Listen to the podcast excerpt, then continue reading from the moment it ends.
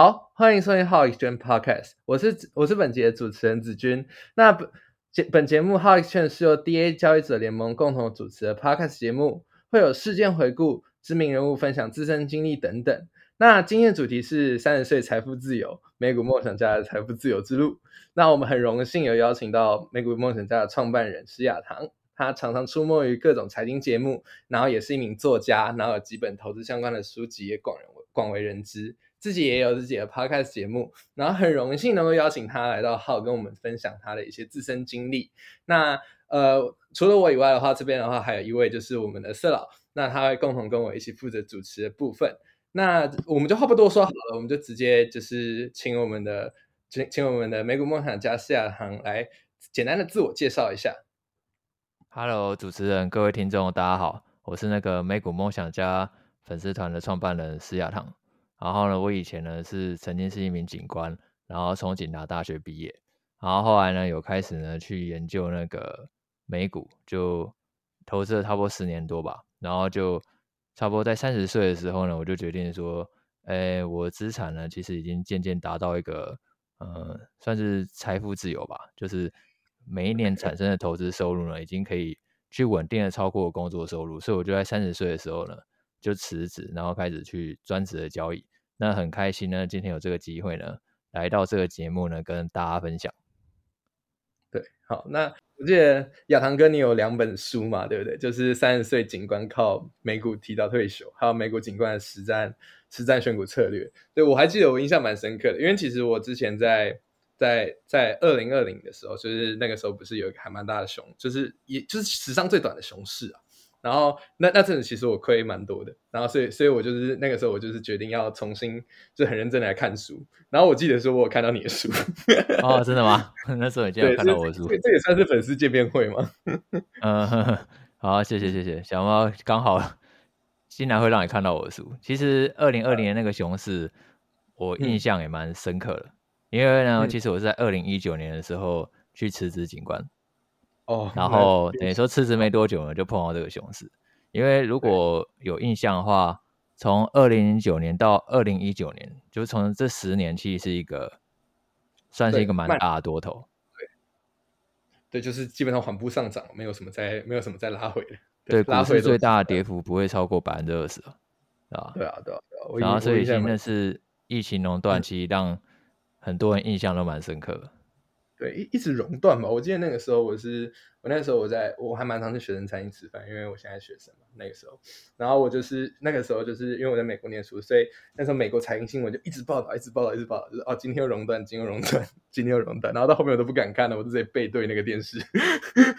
对对，那时候不是有一个梗图吗？巴菲特他一生只有在那之前只有见过熔断一次，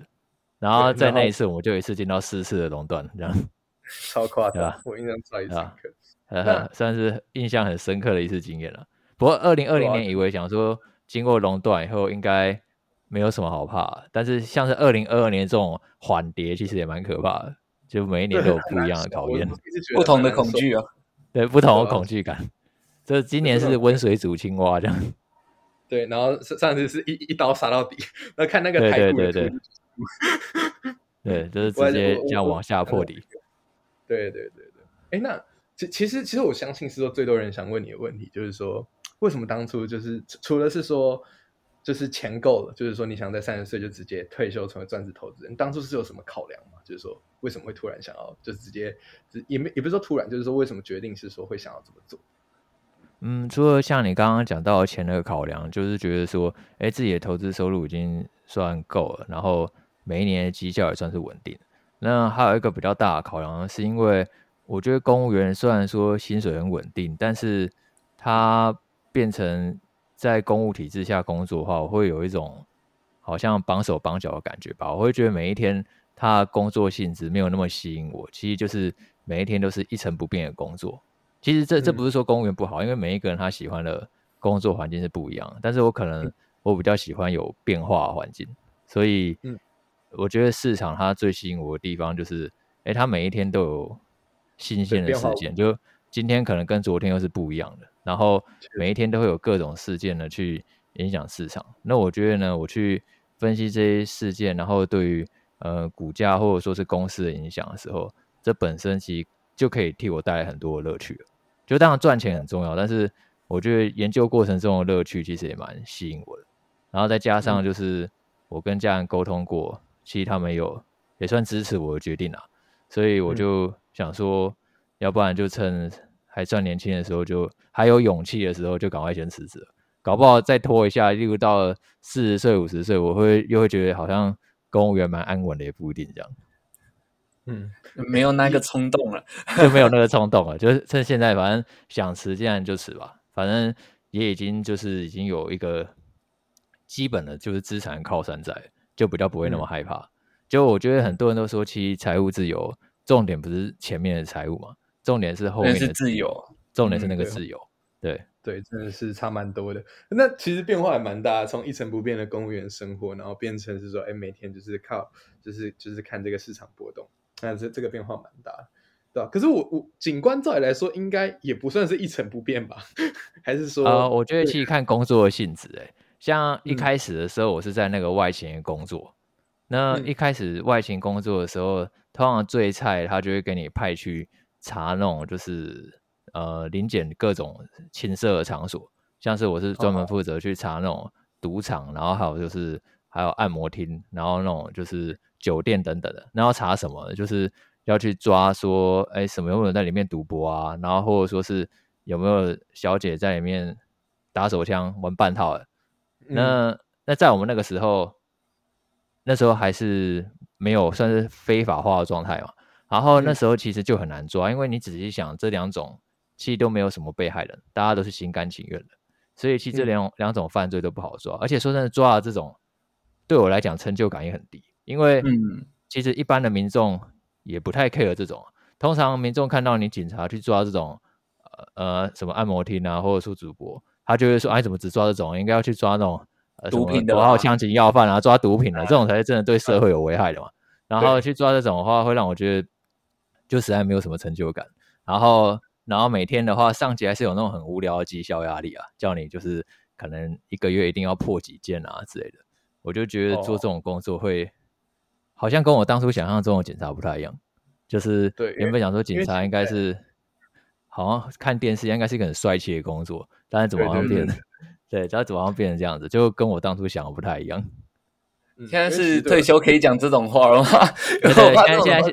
现在退休就可以安心讲，无所谓这样子。对对，现在那个，反正如果我还在公司的话，我可能就不会这样讲。对我就 就应该也不会上这个节目采访吧？我就可能就比较这样。对，因为一般来说，其实我们在印象中警官都那样很帅气，然后可能说，哎，会会跟那种赌徒，不不是赌徒，就是那种匪徒那种，可能说，哎，就是有那种，就是就是就是。对战的那种感觉，那对啊，对啊，就好像看那种台剧什么《痞子英雄》那种感觉啊，对对，警察故事，对警察故事啊。但是实际上，警察最常做的工作，可能是一些你们看不到，可能是交通管制啊，然后或者说是那个日常的民众服务等等、临检等等的。就当然，其实也不是说这些工作不好，这些工作也很重要。因为如果说我们大部分做的这些这些工作，代表说台湾的社会治安很好嘛。往好处想就是这样，对。可是有有有的时候做太多这种工作，我觉得人都是该怎么讲？人人就是会一个钟摆吧。他做太多这种工作，又会觉得说这种工作有点 boring 那样，对吧？确实，跟想象中不一样了。对，跟想象主要跟想象中不一样。对，那哎，那那我记得是说你是从你是从警大开始就接触投资的吗？还是说你是等到变成警官之后才去才碰美股的这个投资？嗯，其实没有那么早诶，就是我虽然看你的访，刚好像说我从大学就开始，但是其实我没有那么早。我在大学的时候，我是完全不懂投资的，而且我们念的也不是相关的科系啊，我们念的是那种就一般的那种警察法规啊、犯罪学啊，然后楼道设计等等，跟跟投资没有任何关系。所以我在大学四年的时候，我是完全不懂投资，然后呢，而且是把钱花光光那种月光族。我们警大每个月有零用钱嘛？啊，每个月有有一万多块零用钱。然后我那一万多块，我那时候在大学期间就是花了非花光光。我一天可以花两千块。我现在想一想，我也不知道怎么花。十年前两千块啊，现在现在通膨搞不好相当于现在三千块啊，就花钱如流血这样。然后后来一直到后来一直到大学毕业以后，就是才开始比较认真去研究投资这块。嗯，对。那所所以所以是等到警官之后，那那契机是什么？就是说，为什么你会突然觉得是说我我现在要来投资这个东西？对，因为就应该我觉得最大一个契机就是刚刚有讲了，警官的工作跟我想象中好像不太一样。然后呢，就是你也会觉得有时候会觉得上级长官真的蛮蛮机车，就好像常常都在 都在那个琢磨在那种很小的细节上吧，例如说。看，像我们当警官，我们可能不只要出外勤，我们也有内勤的那个工作要做。就是我们其实还有很多公文要处理。但是有时候那种写公文这样来来回回改，好，他可能改了好几次。然后，但是改也不是什么重点，可能就只是改那种用字遣词，那种很细微的细节。然后可能改个一次两次，然后就改了半天，他最后改的那一次通过那次，跟我原本写的第一次是一样。那这就我会觉得我好像浪费很多无所谓的时间，这样。然后那时候我就开始去想说，我我真的要一辈子都浪费时间在这边吗？那是不是有什么方式可以让我哎早一点离开这里？那后来我就无意间发现说，哎，其实很多人都会透过投资这个方式，就是把钱然后呢存在那个可能是股票上，然后或者说是 ETF 或是基金等等。然后我就开始知道有知道这种东西以后，我就开始引起我的兴趣，然后就读了很多相关投资的书籍。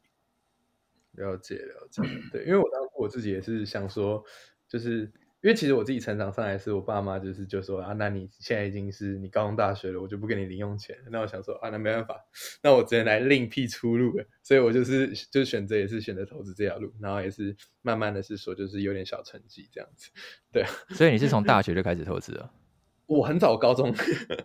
高中，可是你说你没有零用钱，那你的钱怎么来啊？总是还是要本金吧。就是第一个是说，当然是有本金，就是一开始是有接家教，然后还有就是就是就是我是拿就是这几年一路下来，就是大家其实红包钱的话，就是第一个是爸妈存走，那第二个话就是说留给你，那可能花掉。那我之前就是一路存到现在，因为就觉得是说就是一定要存下来这样子，然后以后要用，然后就是真的是说，哎，就高中的时候就用上了，就是一路这样存下来。其实说真的也不少，就是加起来的话应该有应应该有十几万这样子。然后就是就从这个本金开始慢慢开始学，慢慢开始交易。然后到后面的话，其实就是多多少少的话，就是就是因为比起同年龄来说的话，其实我本金算大了。然后就是就是也也是取得不错的成绩这样子。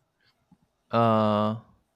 就我觉得其实投资一开始的那个本金虽然都小小，但是我觉得小小的好处就比较比较没有包袱吧。我觉得那就是对那那个时候还怎么讲？反正就算损失了。也比较不会那么心痛，所以我其实觉得投资它真的是一个适合越年轻开始越好的的事情，试错率比较低啦。一一一开始你那个没有什么钱嘛，那代表说你这些钱就算输光也不会那么的心痛。然后呢，对，第二个是说就是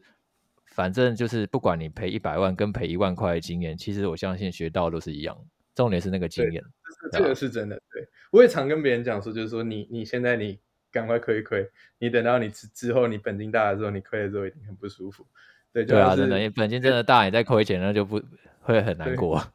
我我直接举个例子啊，就是那个那个社长应该知道，就是我其实这这个故事在 B 圈还蛮有名的，就是说我之前有一次我睡觉一天亏了一栋房，一天亏一栋房类似，对，就是你说你一天亏一栋房。对我，我那个时候是在睡前，就是我我就是做做了一单还蛮大的。我那个时候我记得我那那单大小其实是因为币圈其实浮动非常大，因为我自己是从股权，然后做选择权，然后期货这样子，然后慢慢之后就是有一部分资产跑到币圈这样子。那币圈浮动比较大，然后那个时候我我我记得是说我我好像开了一张就是好像八百万还是九百万的单美金的单子就很大，然后然后然后结果那一天我睡前。睡前我我就想说，就是哦，看起来没怎样，我就没有设定止损，我就是睡觉。然后就那一天就是浮动特别大，就是浮动特别大大大。然后那那天好像就直接好像一天之内好像三四个小时就跌了大概十一趴吧，就差不多这么多。然后我就直接我我早上起来之后我就看一下我手机，然后那其实不是早上起来，就是我我我女朋友跟我朋友就直接打电话叫我起床。然后讲说，哎，你你刚刚看一下你的手机这样子，然后我就打开看一下，然后我就看到我这上面这个，我就开始数那个有几个零 的，就说一二三四五六，那怎么是负七十二万这样子？然后然后我当时压力很大，就是当当然是说，就是说这不是就是全部的就是全部的部分，可是就是当下就会觉得是说很崩溃，就是觉得哦，可能会脑袋一片空白吧，应该这样。对，那对脑袋一瞬间空白这样子，对，那那也睡不着了。对我我我那天就睡不着，你知道我的，然后我还记得我那天我点了超多东西吃，然后我从从早上，因为我我是我我我被叫起来大概是凌晨四五点，然后我就从早上一路吃东西，然后吃吃到中午这样子，心情超差，会发泄压力，就对，对，就是狂吃发泄压力。对，那哎，就讲到这个，就是其实刚刚那个是我印象最深刻的交易。那那个杨郎哥，你就是。从你以前这样投下来，因为你刚刚讲说差不多十年左右嘛，那十年以上这样子。那你在这这十年里面，你有什么印象很深刻的？就是说你做了什么什么，就是做哪一档股票，或者是说你做了什么样的交易，然后让你觉得是说，哎，印象很深刻然后，或者是这样那种特别严重的亏损这一种。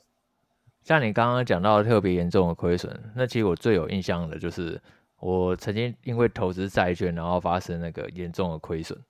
就。我那个讲到说，我是在二零一九年的时候开始辞职，然后自己去做那个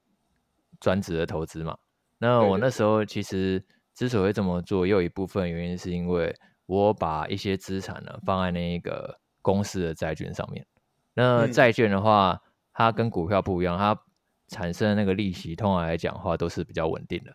然后，所以我蛮那时候差不多二零一九年，差不多。至少有一半以上的部位会放在债券吧，就公司在领息，然后每一年的那个配息率差不多有百分之六到百分之七左右，就还不错。然后，可是后来二零二零年的时候，因为疫情发生嘛，所以就是让那一个各国它忽然开始封锁边境，然后甚至封城，然后很多人都不能出门，然后店家也被强迫关掉，就是完全是不能开门的。然后我那时候有投资一档，就是 J C Penney 百货的公司在。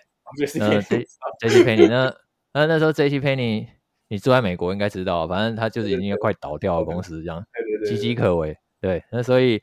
那那时候其实以当时他的资产负债表来看的话，其实他是还得出钱的，因为他的现金还蛮够的，然后是大于手上的债务。可是就是唯独说他的经营状况真的很差，就客流量是一直在下降。然后我那时候想说，应该不至于说就这样撑不过去，但就是出乎我意料，就是。它差不多是在四月的时候封城，应该是五月的时候吧。二零二零年五月的时候就宣布破产倒闭。那个时候，然后我那张债券呢，就印象蛮深刻，它就是直接跳水式的下跌，好像面额本来差不多是七八八十几美分吧，然后直接就跌到三十几美分，一个晚上直接跌到三十几美分，五十趴，对，五十趴，然后我就直接亏损超过百万，这样就印象真的很深刻，就。就一直到现在都还印象很深刻。那后来经后来经过那一次以后，就让我觉得，真的投资就是有很多你不可预期的风险了。就好像其实要不是有疫情的关系的话，我觉得我那笔投资应该是可以赚到钱。但是我从来没有想过说会有疫情导致说，哎，你的店家一定要关起来，然后所有人都不准出门。就我从来不会想过有这种事情。但是现在那一次之后，我觉得我对于那个。算是风险控管，其实就更加严格的要求吧。就是在投资之前的话，我一定会先想好说，哎，这笔投资如果真的呃不如预期，不如我未来预期，那我可以接受的最大亏损幅度在哪里？我现在可能会控制在说，哎，我单笔投资啊，最多最多亏损，哎，不能超过总资产百分之十。我觉得这是一个比较就是符合就是多数人他可以承受的一个范围。就有的时候。有些人他可能会去买那种，呃个股，然后或者说是像我是买债券，他可能因为真的很看好某一家公司，觉得它未来一定会很棒，然后不知不觉就把太多太多比重的资产都压在那上面。那我觉得这可能就会是一个比较高风险的行为。如果你在年轻的时候本金还很小，我觉得这还没有什么，因为你的本金就很小嘛，就赔光就算了。但是假设说你所以你的可能年纪越来越大，然后或者说你的资产规模越来越多，那叫他这么做，我觉得就比较不合适。因为后面来讲话，其实你要让资产再回复的那个难度，其实就越来越高。对对对，这个深刻体会，深刻体会。对，应该碰碰投资都会有这个经验啊。对，因为哎，我讲到 J C 片，你突然想到说，因为那个时候封城嘛，然后然后因为那个时候我其实还是住在学校宿舍里面，然后那个时候我是住在波士顿。然后我我我住我我住在那个学校，然后然后那个时候多扯，那个时候是连学校就是禁止学生住宿舍，他要你在三天之内搬出去。那时候感觉上大家就有人群恐惧症吧，只能这么说。对对对，就是刚爆发的时候，大家对那种病毒一无所知的感觉，所以非常的恐慌。对对，就是很夸张，就是他学校直接跟你讲说，就是不好意思，就是说，请你们全部都搬出去。然后当时他就觉得我也没有地方住啊，然后就直接把你赶出去，这样。他们直接把我们赶出去这样子，所以就一瞬间所有的宿舍都空了，就是。我我还住到最后一刻这样子，然后那个时候是我们就是几个朋友就直接塞进去一个 apartment 这样子，就是说那个时候是我们是一个其实应该是两人房三人房这样，然后里面塞了四五个人，就是就是为为了是说就是有有点像半逃命，因为我们也没有地方住这样子，所以其实是尴尬的。对啊，我觉得那次其实改变了很多事情，就 对有很多就是你从未想过的事情啊，对吧？就是你也也没有想到是说其实。疫情到现在还一直都存在，对对，这这个更想不到，想不到想不到，一直到现在，就是 COVID nineteen 竟然还可以有影响力，竟然还一直直到现在，真的蛮扯。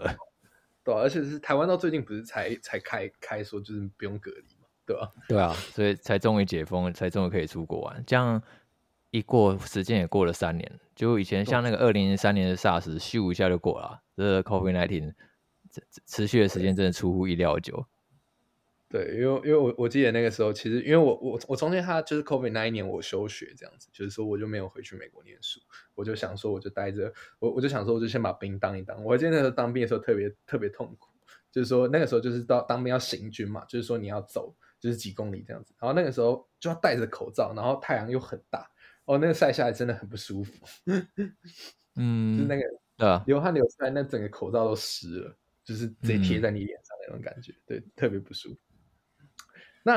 我们刚刚讲到是说，就是就是有有讲到说，哎，就是比较重大的亏损。那我们就是直接回到原本的重点哈，就是说，哎，那亚郎哥，你现在是一个属于一个专职投资人的概念。那你现在做这个专职投资人，你认为是说，我相信这是很多人的梦想。那你觉得是说，要怎么样才能成为这专职投资人的条件是什么？就是有什么要注意的点，或者说，甚至说更明确一点是说，你觉得有什么条件吗？嗯，我觉得要成为一个专职投资人的条件的话。第一个应该是你真的有兴趣去做这件事情吧，就是，嗯，然后如果要说一个比较量化条件的话，像之前那个有一个美国一个学者忘记是谁，他说百分之四的法则嘛，等于说在最保守的条件下，假设说你的资产的提领率可以控制在百分之四，然后就足以说让你未来三十年就是生活是不需要太担心的。例如说，好比说，假设呢，你的资产可能有一千万，那你每一年的话，你这样可以提四十万。那如果你的每一年的生活费啊，都是控制在四十万以下的话，那你这一千万就可以至少提领三十年左右。当然，前提是你这一千万可能是放在那种，呃，至少可以提供长期报酬超过百分之四。例如说，像是那一种呃股市的指数型 ETF，可能标普百指数，然后或者说是那个呃道琼指数等等这种指数型 ETF。然后你长期放着，然后假设说这个提领的百分之四啊，是超过你每年生活费的话，我觉得比较可以去安心的去当一个专职的投资人。但是通常来讲话，如果一年的那一个生活费四十万不太可能嘛，现在四十万怎么活下去？假设你是抓个 可能一百万的话，那反推回去可能至少要两千五百万。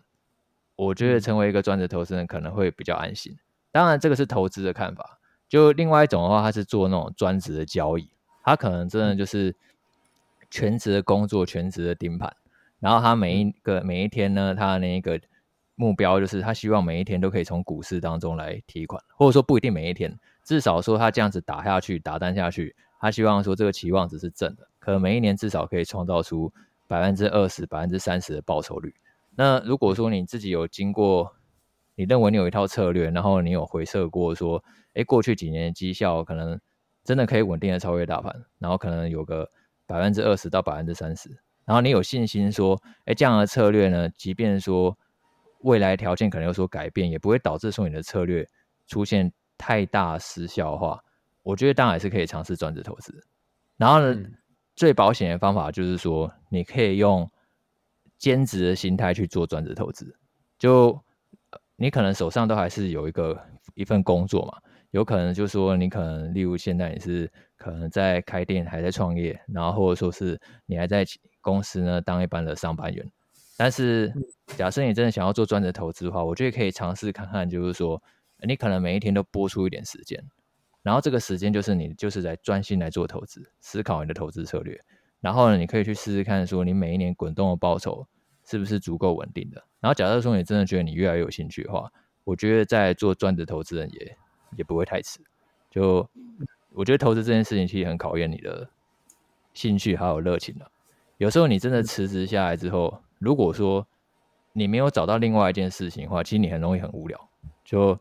像我们可能每天都是在盯着那个电脑，然后或者说是那个。我可能还有其他工作，就是我我还会就是要去写专栏啊，然后回复读者的问题什么，这些这些问题这些其实就会让我觉得还蛮有趣的。但是假设有些人他可能对这些没有什么兴趣，他可能就会觉得这样其实很无聊，因为每一个人他的喜欢的事情其实不太一样。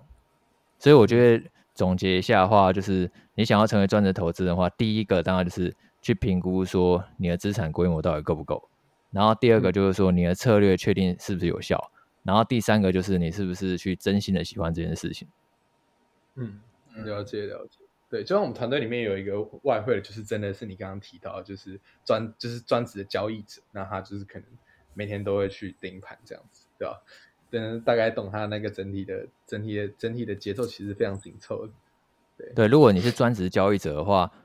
他们就真的很像在股市厮杀一个感觉。就因为心态也要很强大，对，就心态很强大，因为你不一定不可能天天过年嘛，一定会有今天可能是亏损的时候，甚至连续好几天亏损的时候，那你在这种低潮期要怎么去度过？那其实就很考验当下心理状态。因为工作的话，可能老板每个月就是固定付薪水给你，就算老板再怎么机车，基本上他钱还是会给你啊。但是如果是交易的话，你的对手是市场，你是不能去跟市场抱怨什么的，反正今天赔钱就是赔钱了，你跟市场抱怨没有用。对啊，对啊，对，这这个真的是深深有体会啊！就是基本上市场市场说的才是对的，对，真的真的，对啊，像今年就是这样，今年缓跌成这样，大家除非你是空军，要不然的话，基本上多军大家都是哀叫这样子，对吧？尤其市场上大部分人都是多军啊，对，这这个其实是亘古不变的道理，大家还是都希望上涨这样子。对对，我自己也是多军啊，我我觉得今年就真的很难做啊，但是那个没办法，我觉得。长期放空市场对我来讲还是很难接受，因为我还是相信市场是会长期的向上，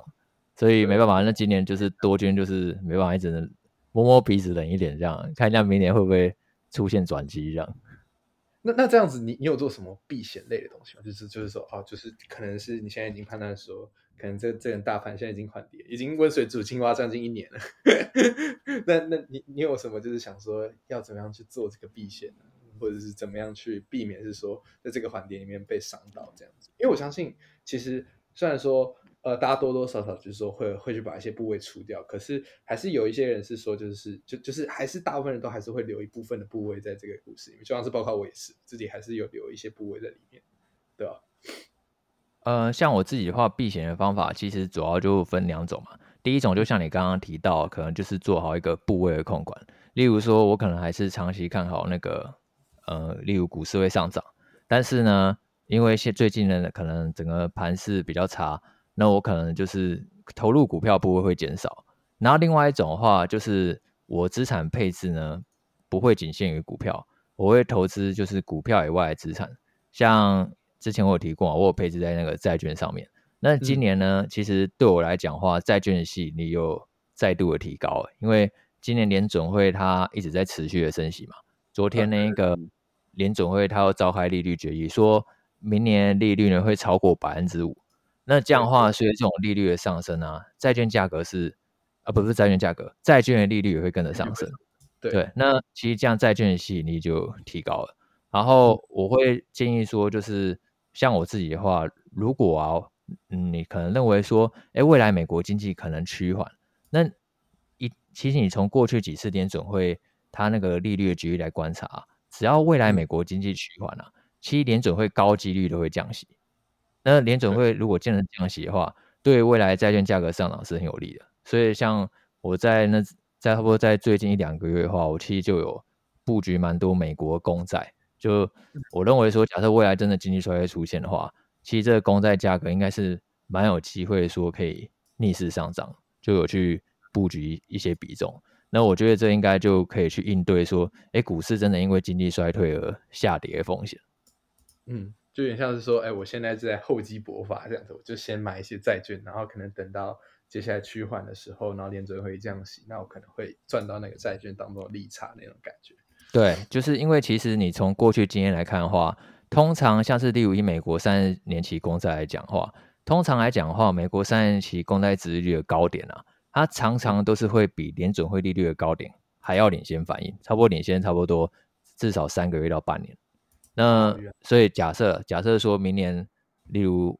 例如明年五月的时候，联准会利率升到百分之五的顶峰，那可能 maybe 就是现在可能这个长债低点就已经出现了，它通常都会领先反应。所以那个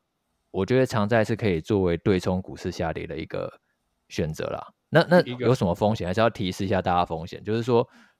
如果说可能联准会它利率真的升的比预期还要凶，现在它已经上修到百分之五嘛。那假设说可能通膨真的没有下来，然后它上修到百分之六、百分之七，那这样话你当然要小心说，哎，现在公债价格，那当然可能就还会再下跌一段。只是我觉得投资公债它有另外一个好处，就是说，哎，可能真的下跌了，但是因为美国公债它是美国政府。发行的债券不像我们刚刚讲的什么 J G 配你那种乐色债，它是会违约的。那那美国公债它基本上是不会违约的，所以那个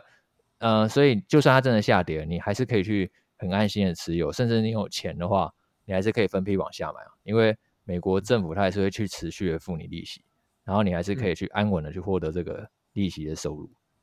对，了解了解。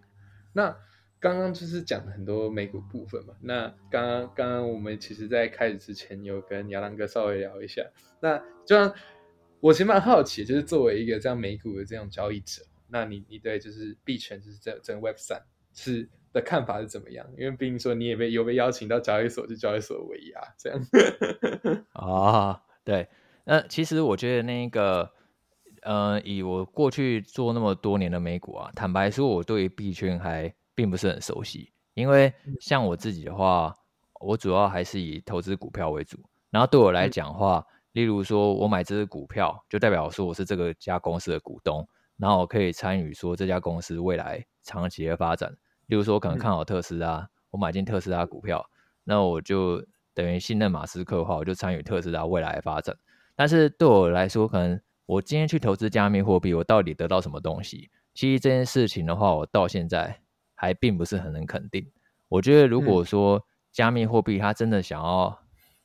发展成功的话，我觉得它可能要像网络一样，就是出现一种大多数人呢都可以去实际使用的范例。因为其实现在我看到比较多的一个论述，可能是说，像那个我有投资一个那个美国最大的加密货币交易所 Coinbase 的股票，然后刚也有没有投 Coinbase？对。然后我我看 Coinbase 的老板啊，他其实就有提到说，加密货币现在就很像是两千年的网络。然后呢，你在两千年的网络的时候，你再回到两千年那个时代，其实很多人都看不太懂网络这种东西到底是要干嘛的。然后是一直到现在，我们当然已经知道网络这种东西很重要嘛，我们绝对已经非网络不可。所以我觉得，如果加密货币它真的想要发展成功的话，就是迟早还是要像网络一样出现这种就是。可以让多数人都可以体验到一种实际的应用。那因为以现在我眼光来看，我就觉得好像加密货币好像并没有真正走进生活的感觉。这是我自己美股的看法，就是以以身为美股交易者的话，我会觉得好像币圈还没有真的走进我们的世界。所以那个我还是有小部位放在加密货币，就是我是一种蛮愿意尝试的人。就我对新新的事物呢是不会很排斥的。所以呢。就好像 Coinbase 都已经说加密货币就有两千的网络，那这样的话，如果未来加密货币真的发展成功，哎，那上涨空间很大哎，所以我当然还是有小部分的资金来试试看这样子，对吧？因为就是我还记得是就上一集我们跟那个投资公司的董事聊，然后他就说，哎，你你你要投资还是会有一小部位去做投机，就大概啊，对，当然一定会有，就类似我这样的概念。就其实坦白说，我真的看不太懂加密货币，但是我愿意尝试看看，因为一旦成功的话，我觉得它的上档空间其实会非常的大，对吧？对，有我看到 Coinbase 现在四十块，而且 Coinbase 最近股价也一直在暴跌，但是其实如果你有去看，这也不是推荐股票，但是其实你去看 Coinbase 最近内部人进出的记录，他们那个董事是一直在买自己家公司的股票，狂买。呃，我记得 Kathy Wu 也在买啊，就是那个女股神。好，Kathy Wu 现在大家可能都觉得。比较不相信他，但但是那那个 Coinbase 内部的那个董事，他就自己一直在掏钱买股票，好像昨天又掏了差不多七十万美元吧，就是买的非常的多了，对吧？而且我觉得 Coinbase 其实作为就是现在美国唯一上市的一个加密货币交易所，因为 FTX 破产以后，我觉得应该会让整个政府去正式加密货币监管这个议题。嗯，那那这样的话，Coinbase 我觉得应该算是最符合接近监管条件的，因为它本身就是上市公司，所以它的财务是相对透明的。如果说 FTS 倒闭，那会有什么加密货币的交易所可以收尾？我觉得 Coinbase 应该会是其中一个。嗯，对我我刚刚就我刚刚就就想问说，哎，那你有买 Coinbase 吗？然后我我小投啦，但是还是要在这里跟各位听众强调，这种。加密货币的股票波动一定非常非常的大，就是小投而已。对，有有有，就是我我我我们都会在底下，我们我们趴在底下都会打说，就是不是不是投资建议，拜托不要。免责闲聊，闲聊，闲聊，对对对对 对。那现在的话，就是刚刚有提到嘛，就是整个熊市现在看起来就是温水煮青蛙嘛，大家都不舒服。那那亚那那亚郎哥，你有你有是说有有什么就是说？会去特别关注的一些东西，然后会去来判断说，可能说这个熊市的底部会是会在什么迹象出现之后，然后然后你才会选择去哎大把买进这样的选择。就像是我记得上一集的时候，因为也是我主持，然后那个投资公司的董事，他他就他就是有特别就是提到，就是说他会特别去关关注那个库存率这样子。那那亚亚郎哥，你有什么特别去注意的一些指标吗？或者说一些哎？一些什么现象出现之后，你会觉得说哦，有可能底部真的到了。呃，其实今年影响那个整个市场，它一直在持续下跌，主要就两个因素嘛。第一个就是通膨，它一直持续高于预期。然后呢，第二个就是联准会因此呢也一直持持续上修它的利率。所以说，如果你明年呢，就是想要说，哎，股市它可以出现一个转机，它可以回复上涨，那我们当然就来看说，那联准会它那个利率什么时候可以开始？不要再持续的上升，然后通膨是不是可以持续的下降？那我们先讲通膨。通膨的话，其实已经连续两个月，就是通膨一公布以后，股市都都是大涨，当天都是大涨。那我觉得这个其实是一个好的迹象，就是代表说通膨利空已经逐渐的钝化。然后第二个就是去观察，哎，利率什么时候会到顶峰？像昨天年准会利率决议嘛，然后是预期说明年可能升到百分之五点一。那以现在利率指引图来看的话，可能就是下半年的时候利率呢就比较不会那个上涨，甚至可能会有一点点降息的空间。那这两个如果有出现转机的话，那股市呢的下跌压力就可以减轻。然后呢，第三个要观察的重点就是说，哎，那企业获利是不是真的能够回升？因为今年除了可能通膨，然后还有那个升息，然后第三个就是说，因为企业库存都很普遍很高的关系。像是那个消费型电子，它可能不管是 PC 或是 NB，从去年打库存打到现在，然后现在大部分的公司都看说，明年的 Q two 呢库存就会落底，这个去库存情况呢就可以呢落底，然后下半年的时候呢恢复成长。嗯，我觉得如果你要去验证这件事情的话，可能就是要等 Q two 财报公布，可能差不多是呃八月还是七九月八九月这段时间。去验证说，A Q two 的库存是不是真的落地？然后以股价它可能会领先个半年反应来看的话，也许明年第一季呢，看一下说股价它是不是有机会呢去打底完成。这大概会是我自己就是会观察几个指标啦。第一个是通膨，然后第二个是利率，然后第三个是企业的库存。然后如果这三个都是正向的话，那当然股市呢它就会比较容易恢复到一个龙井。那现在看起来的话，恢复龙井的时间可能就是在 Q two 啊，Q two 我觉得是比较有机会的。嗯，对，就是就是现在至少通膨压力已经慢慢在缓解，这个应该对。现在有几个指标就是有真的有已经有渐渐在好转，像是通膨话，蛮明显，感觉就是已经在下滑了。对，就是已已经已经连续两个月吧，对吧？对，就是刚对连续两个月，今年一到九月通膨指标一公布以后，股市当天都是大跌。对，但是从十月开始以后，这个趋势已经有开始出现逆转了，对吧？嗯，现在大家可能比较担心的是说，什么时候联准会它到底才会要暂停升息？因为其实过去几次经验来讲话。呃，联总会都会升息到说，它这个目标利率超过通膨为止，所以这就是类似黄金交叉的概念。像现在那个联总会已经把那个目标利率调升到明年三月的超过百分之五嘛，那这样明年三月通膨如果可以低于百分之五以下，那联总会这个升息循环可能就可以暂停，就不会再继续升下去了。通常来讲的话，他们都会把这个基准利率最终会升到超过通膨。那这个黄金交叉时间点呢，可能就是会在我认为差不多会在明年第二季左右，应该是可以看到。嗯，了解了解了解了解。哎，呃，亚堂哥，我也想问一个，是说，就是呃，因为你自己有做 podcast 嘛，这顺便介绍一下，这亚堂哥也有自己的 podcast，这样。然后想蛮问一个，是说在美股上面，你有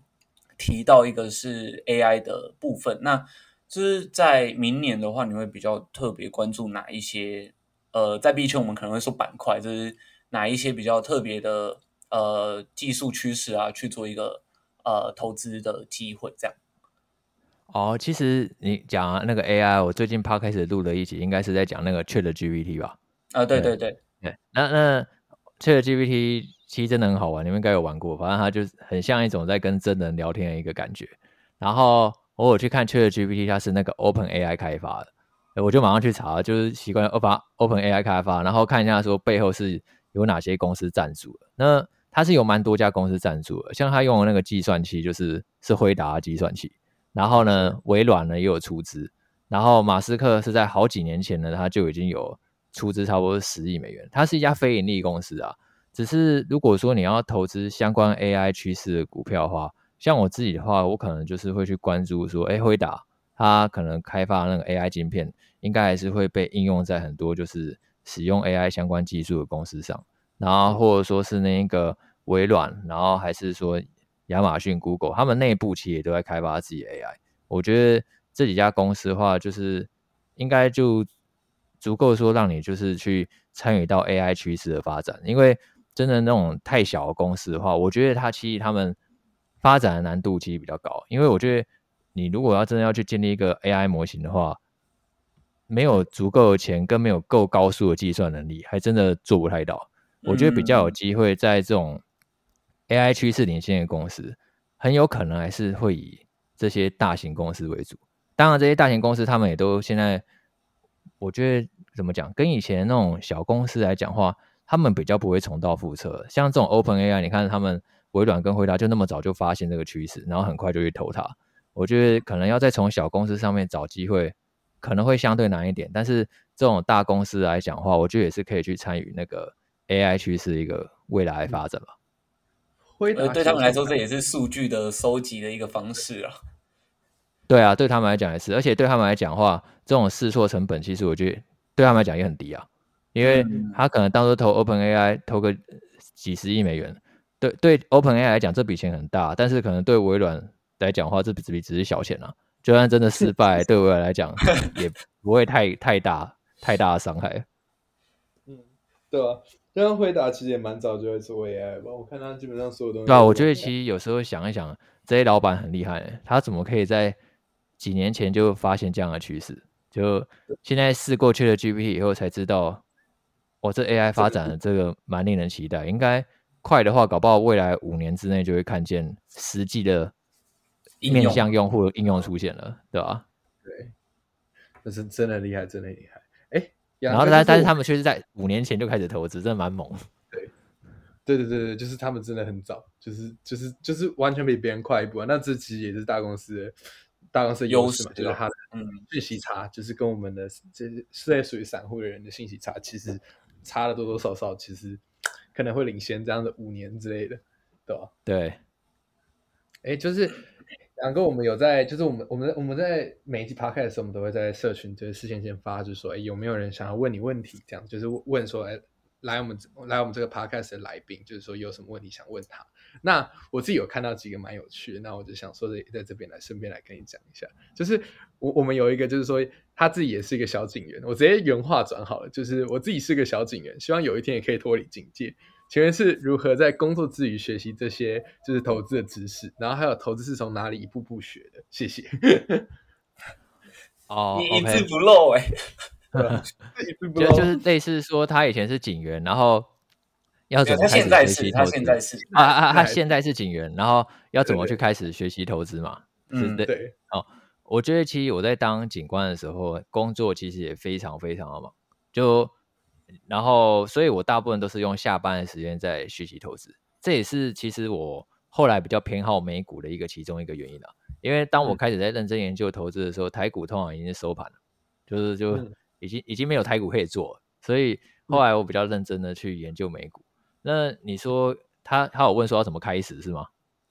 呃，一步一步的建立自己的 maybe 是交易的知识吧。啊，OK，嗯，我觉得。其实万事起头是最难的，就像我那时候是比较土法炼钢的方式，我真的到很多到图书馆，几乎把所有不管是投资或者说是交易的书籍，就这样一本一本的看，就然后每一个每看完一本书，其实我都我是一个蛮有行动力的人，我都会立刻去实际看测试看看，说这个书中的策略到底适不适合我自己。然后一直测试测试测试，然后再从中找到一个就是适合自己的策略。那我觉得你也可以这么做试试看啦，因为可能我如果直接叫你去看我的书什么之类的，也许你会觉得说，哎，我的投资方法不见得适合你。但是我觉得如果说你本身对于投资这块是有热忱的，那我很建议说，就是你可以把一些可能常见的各种投资书籍的经典，然后去看一看。然后那个从中去摸索出属于自己的策略，然后你一旦去建立好自己的投资系统以后，你就比较可以去产生一个稳定获利的结果。就很多人他投资不能稳定获利的，都是因为他其实进出是很混乱，就是他他可能他可能因为 A 的原因买了某一档的股票，但是最后他却因为 B 的原因而卖掉这档股票，等于说他进出的逻辑呢是没有一致的。那那如果说你常可能你常常会有这样困扰的话，我会很建议说，你一定要先建立一套自己完整的一个投资系统。我什么时候该买，什么时候该卖，然后呢，什么时候该停损，什么时候该停利，你都要先想好，先设定好一个你自己的规则。然后你确定好这个系统它是真的可以去产生一个正期望值的获利结果，你再去乱这个系统，然后你可以去边做边修正。我觉得这是一个呃你可以去尝试的方向。对，嗯，这个这个真的是我蛮常跟别人讲，就是说你就是什么理由进场，什么理由出场，不要想太多，不然的话真的是常常是说，如果说因为 A 进场，然后因为又看到 B，然后又跑走，这样会整个很混乱下来，其实就会让你的整个投资策略都会整个乱掉。对，真的真的是这样。纪律啊，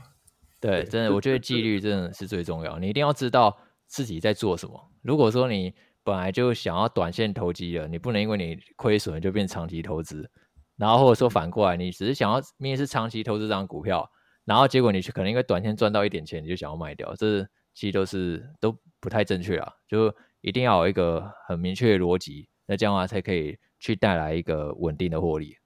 嗯，了解了解。那其实我自己这边也有一个蛮想问的问题，就是说，哎，那请问亚当哥，你现在是就是你你现在专职做美股比较多嘛？那那我想问说，你在美股、美债啊、台股，就是。这样子的话，你会怎么去做配置？就是说，你可能是说，呃，我我跟几成资金放在一起，资金放这里，然后你认为说比较合理的现金流应该是占几趴这样？嗯，因为我自己对币圈还是没有那么熟悉，然后所以我自己做股票还是比较习惯，所以我差不多有九成的资产都是放在股票上，就那那个绝大多数也都是美股，然后台股的部位的话，主要是我太太跟我女儿部位，因为那个。呃，因为我开美国券商嘛，然后我我还蛮懒惰，还要额外帮我女儿，还要帮我太太开一个美国券商，所以呢，我就直接帮她买台股这样。对，然后大概美股跟台股比例差不多是九比一吧，就是专专心做。然后其他差不多可能有百分之五到百分之十左右的资产，我会放在币圈尝试看看，因为前面有聊到嘛，就是如果说它真的是两千年代的网络的话，我愿意试试看。如果说真的赌成功的话，它未来想象空间是很大的，所以我可以去小额好像当做投创投基金那种感觉。这大概是我自己的配置啊，就币圈一，然后股票九，然后这股票其中的九呢，大概每股又占一个九成左右，对吧？嗯，原来原来原来，其实蛮蛮有趣的，就是说就是说，sorry，就等下我我我有点卡词，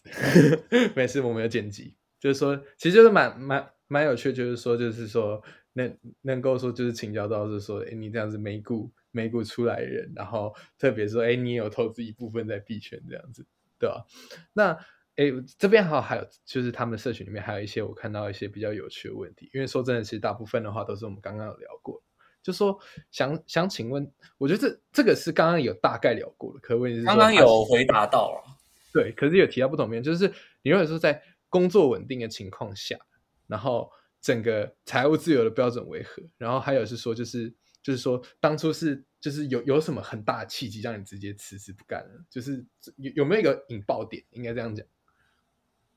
呃，他第一个是说工作稳定的话，要怎么样去评估能不能财务自由？他的意思是这样吗？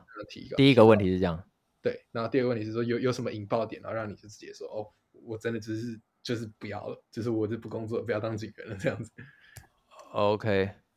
嗯，我觉得那个刚刚有提到嘛，所谓财务自由的标准，就是说你可以用几种方式去衡量。就是第一种方式的话，就是资产贴现率呢，如果百分之十还是可以超过。每一年的生活支出，哎，那你可以考虑呢去辞去你的工作。然后第二种就是说，你可能对你那个投资策略呢是非常有信心的，然后也经过回测，然后也确定是有效的，然后你也确定说，哎，未来的条件呢，就算出现变化，也还是不会影响到你投资策略的绩效。哎，那你也可以去考虑那个辞职。然后你说引爆点哦，就是为什么会直接选择辞职不干了？其实真的就是遇到一个很机车的主管了。就哎，我生涯中换过那个三次主管吧，前面两次我觉得我都还能忍，就唯独这第三次我真的不能忍。那那个这这个就不要讲太多，到 反反正就是白话讲，就是我觉得他实在太鸡掰了，所以那个反正我钱也够，那我就就辞职吧，就不用再看你的脸色，这样对吧？原来如此，原来如此。对，自由的定义不用看人对对对。对，就不用看脸色，就是那时候我常常都在想说，那个到底是我有问题还是他有问题？后来我发现，哎，辞职以后就什么问题都没有了，这样。确实，确实啊。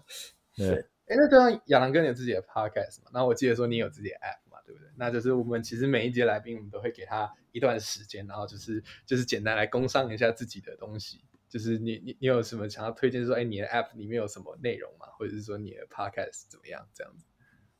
哦，OK，那那个很开心呢，来上到今天那个 Podcast 的节目。那我自己有一个 Podcast 的节目呢，就叫做美股梦想家。然后呢，每周二跟每周五的时候呢会上线，然后会跟大家分享呢，就是美股呢它最近呢发生一些事件，然后还有我最近呢市场的观察。然后呢，我自己最近呢也跟就是团队呢有开发一个美股梦想家的 APP，然后它可以在 Google Play 商店还有 iOS 商店呢都可以去免费下载使用。那这 A P P 呢，就是提供我自己的选股策略。就我们刚好提到很多美股投资的方法嘛，那我把那些策略呢去整合在 A P P 当中，然后可以提供大家呢去快速的筛选美股，然后去评估那个企业价值，找到一个合理的价位，然后去掌握一个布局的时机。然后里面 A P P 呢，我有提供就是，哎，我每一个月的分析文章，然后还有就是有提供 V I P 社团的讨论。那基本上这个 A P P 大部分的功能都是免费使用，大家可以去使用看看，谢谢。对，好，那就是很谢谢亚堂哥愿意拨空来，就是参加我们这个 podcast 节目，然后跟我们分享很多。那就是其实我相信大家其实都对，哎，究竟是为什么可以三十岁财务自由，就是真的是很有兴趣，然后就真的是还还很愿意就是上来就是上来这个节目跟我们聊，真的蛮高兴的。对，谢谢。也有一些经验是从就是公务员这种呃。也不是说公务员不，也不是说公务员不好啊，就是在稳定工作的情况下，怎么去做呃往财务自由的方向，我觉得给出蛮多很好的方向建议。这样，哎，对，呃，还蛮好谢谢啊堂哥的分享。哦，不会，我谢谢。我我我我再打个叉，就是你你你你你你要不要就是顺便也讲讲你那两本书？因为我觉得还不错，我我真的读过，你是说我那两本书吗？对啊，哦，OK，我我我自己呢也有出过两本书。第一本书呢是三十岁警官靠美股提早退休。那那本书呢，其实就是在我决定说要退休之前呢开始写的。然后那那本书我主要就是着重在三个部分。第一个部分的话，就是我投资美股的方法。然后第二个部分呢是，哎，我投资债券呢去领股息的、领利息的一个方法。然后第三个是我有投资一些特别股，因为其实特别股跟债券是很类似的。然后我主要是透过股票去赚价差，然后赚到价差，我会去投入债券特别股来领配息。然后因为他们算是三种比较不一样的资产，所以可以让他们那个投资组合呢是相对来讲话会波动更小，然后成长更稳健。然后第二本书呢是有出一个美股景观的实战选股攻略。那它跟第一本书最大的差异是说，因为后来差不多第一本书是在二零一九年出版嘛。只是二零一九年到二零二零年那段时间呢，大家应该都有印象，就是说联准会它已经把利率降到一个接近零的水准，所以导致呢，当时的债券还有特别股是非常昂贵的。然后在那个时候，其实反而股票是特别有吸引力的。怎么说？因为当联准会把利率降到零的时候啊，那个股票它上涨的幅度会非常的惊人，因为那一个 等于说利率已经降到零，那本一笔等于是没有上限的概念，所以。你看，二零二零年的时候，很多成长股都是飞天，所以那时候我差不多在二零二零年，应该是今年才出版，然后我就把我二零二零年到二零二一年这段投资美股的经验，就是再写出来，然后结合我过去几年就是投资的经验，然后去分享说，哎，我是怎么去挑选那些美股的绩优公司，然后把我自己的实际的投资策略呢去写出来，等于说第一本书它比较像是一本资产配置的书。然后第二本书呢，它比较像是着重在说美股呢投资策略书，就着重的点比较不一样。那真的有兴趣的话，就是也都可以去看一下。谢谢。嗯，OK，好，那就是谢谢杨哥今天上我们的节目啊。那也有推荐我们还蛮多的学习资源，那是不不论是就是他的书还有他的 App。那如果说有兴趣的听众的话，就是绝对是就是可以去试试看这样子，就是来看看，就是说有有没有可能就是找到属于你的交易圣杯。对，好，那我们再谢谢亚堂哥哈，谢谢，OK，谢谢，拜拜，好，拜拜，怎么样？你要停止录音了？